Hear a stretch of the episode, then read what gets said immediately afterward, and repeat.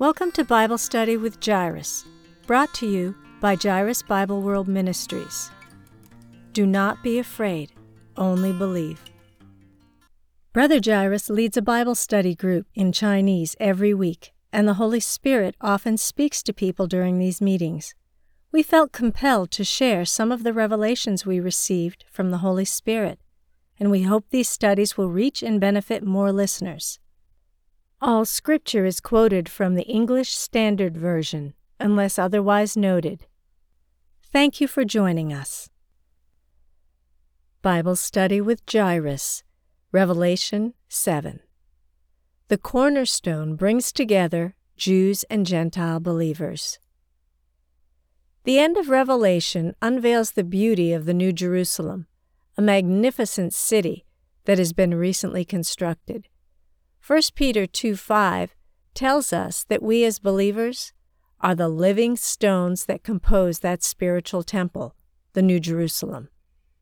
You, like living stones, are being built up as a spiritual house, to be a holy priesthood, to offer spiritual sacrifices acceptable to God through Jesus Christ. Jesus is the cornerstone of the entire structure. 1 Peter 2 4 states that Jesus is a living stone, rejected by men, but in the sight of God chosen and precious. 1 Peter 2 6 through 7 also agrees that Christ is the cornerstone. Both Isaiah and Ephesians talk about how Jesus Christ, the cornerstone, unites Jews and Gentiles. As the body of Christ matures at the end of Revelation, the construction of the spiritual temple is completed. Naturally, we would expect to see more about the progress in earlier chapters as well. And that is exactly what we find when we study Revelation. The image of the New Jerusalem from chapter 21 correlates to the vision in chapter 7. Chapter 21 says that the New Jerusalem has a great high wall with 12 gates and on the gates are written the names of the twelve tribes of Israel. Revelation 21:12. The city has twelve foundations, and on them are written the names of the twelve apostles. Revelation 21:14. And chapter 7 describes a vision that takes place between the sixth and seventh seal. It encourages believers to stay hopeful when going through suffering, because God is already building his spiritual temple. Let's look at the vision more closely. In this vision, God describes 144,000 people from the tribes of Israel who had been sealed. Revelation 7, verses 3 through 8. He also introduces a great multitude that no one could number, from every nation, from all tribes and peoples and languages, standing before the throne and before the Lamb, clothed in white robes, with palm branches in their hands. Revelation 7 9. This vision is a vivid depiction of the truths revealed in Ephesians chapter 2. The hatred between Jews and Gentiles has been removed. The Israelites and the multicultural tribe are all united before the throne of God. Because Jesus Christ is the cornerstone, believers from every nation can grow together into the temple of the Lord. Ephesians 2 11 through 22. When we go for a walk in a forest, there are signposts or maps to guide us. If we don't see the signpost or misinterpret the signs, we will get lost. In the same way, when we read the scripture, it's easy to get lost, especially when we read a difficult book like Revelation. We often miss the signposts and take the wrong path. There are signposts everywhere in the Bible, but sometimes we fail to see them. Perhaps they are overgrown with moss or shrubs, and we must make extra efforts to find them. In the same way, when reading the Bible, we need help from the Holy Spirit to help us find the signposts. In addition, we must not pay too much attention to the details of the Bible, or we will lose the forest for the trees. We will get lost because we fail to see the big picture. Just like you solve a jigsaw puzzle by creating the outer border and the main picture first, we need to see the outline and the big picture in the Bible. Only then will we be able to fit the details into place. So here's an important question What is the overall picture of Revelation? The overall structure is that God will judge the church and the world in order to mature the bride of Christ, the New Jerusalem, and prepare her for the second coming of Jesus Christ. In Revelation chapter 12, we see a description of the bride giving birth to a male child. Because he knows that the church is destined to judge the angels, Satan's anger grows exponentially after the male child is born he begins to persecute the church and the overcomers. This event initiates a three and a half year tribulation. Let's review the structure of the book of Revelation. Revelation chapters 1 through 3 describes the Lord's judgment upon the church. The Lord shows John a heavenly vision of God's throne in chapters 4 and 5. After cleansing the house of God, the judgment of the world begins which is the purpose of the seven seals in chapters 6 through 8, and the seven trumpets in chapters 9 through 11. In between the judgments, God includes visions to encourage believers to see God's grace and kindness amid suffering and judgment. The vision between the sixth and seventh seals reveals the foundation the New Jerusalem is built upon Christ. Through Jesus Christ, the cornerstone, the Jews, and Gentile believers are united in chapter 7. The vision between the six and seven trumpets encourages believers to see that the mystery of God will be fulfilled. Chapter 10, verse 7. This is the signpost of Revelation, and this is the overarching structure. Judgment comes first, then comes encouragement.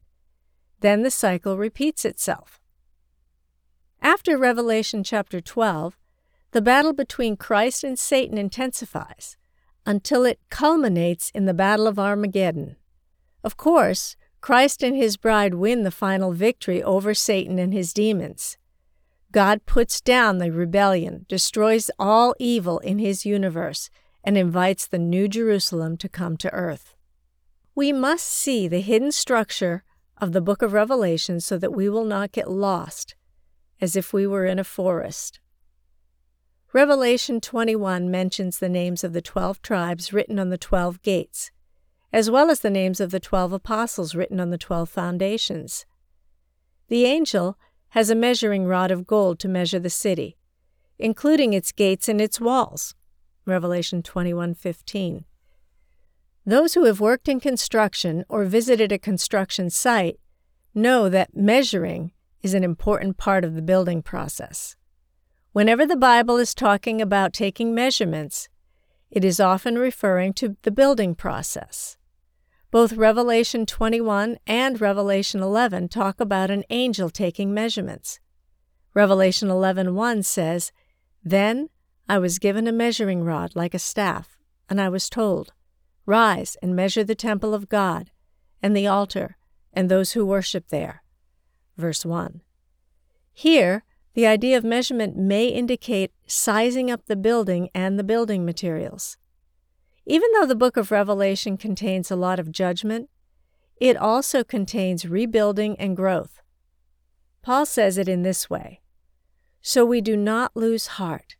Though our outer self is wasting away, our inner self is being renewed day by day. 2 Corinthians 4:16 God's judgment demolishes the old creation, while God's renewal builds up the new creation.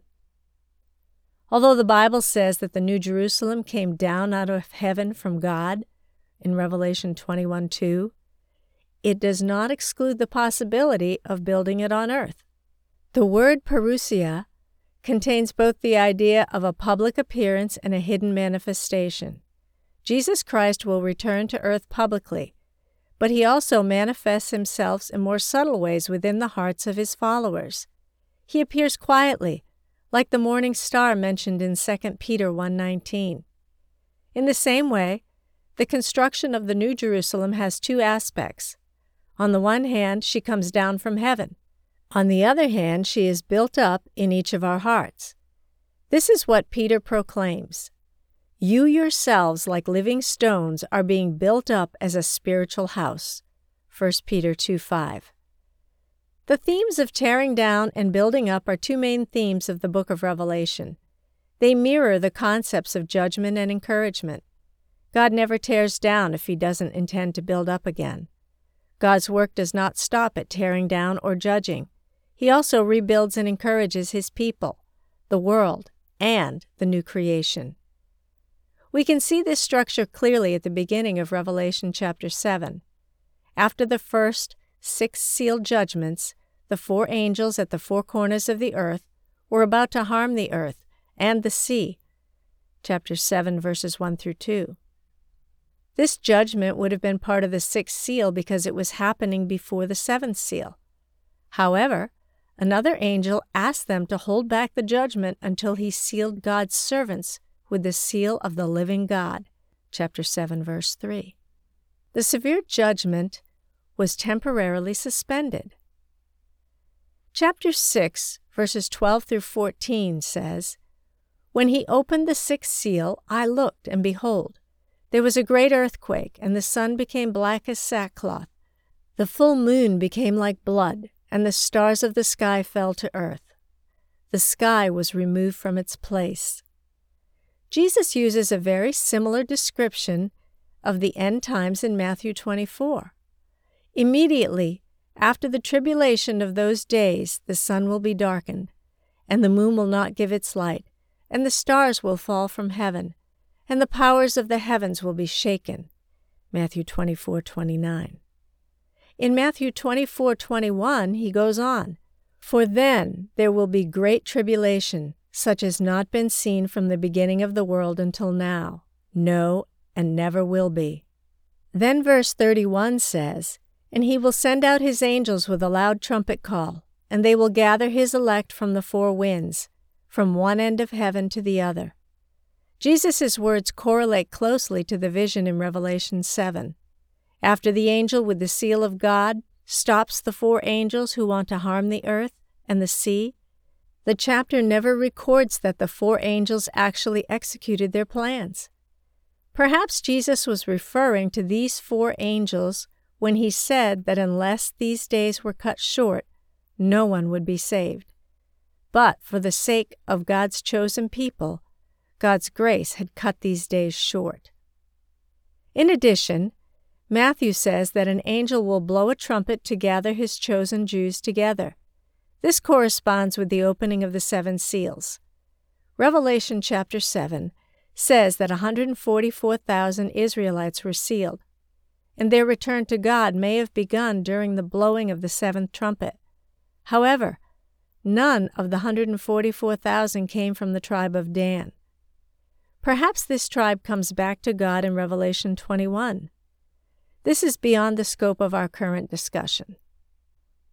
Let's return to our discussion of tearing down and building up. Judgment is not an end, but only a means to an end. The purpose of judgment is to bring people to repentance and gather God's chosen people, not only the Jews, but also the saved people from all nations, to Himself. Jews and Gentiles are built together on the cornerstone, Jesus Christ, who is the foundation of the temple. Christ is not only the Lamb of God who takes away sin, but he is also the designer and architect of the city of God. Speaking of Abraham, Hebrews 11:10 says, "For he was looking forward to the city that has foundations, whose designer and builder is God." I believe this city is the New Jerusalem in Revelation. That raises a question. What is the building material?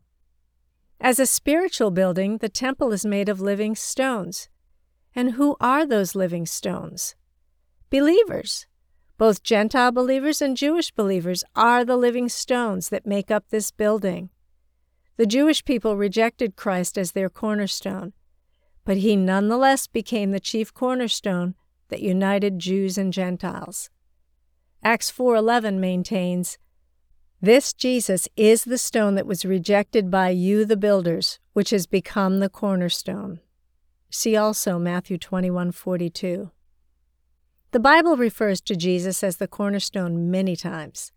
Isaiah 28:16 says, Therefore, thus saith the Lord God, Behold, I am the one who is laid as a foundation in Zion, a stone, a tested stone. The cornerstone refers to Christ, who is the foundation of a spiritual building. Obviously, Jesus Christ is not a physical stone. He's a spiritual rock, and the rock was Christ. 1 Corinthians 10:4. Jesus is the foundation of the church, and we are the living stones being built upon it. We are being built into a spiritual temple, the dwelling place of God's Spirit.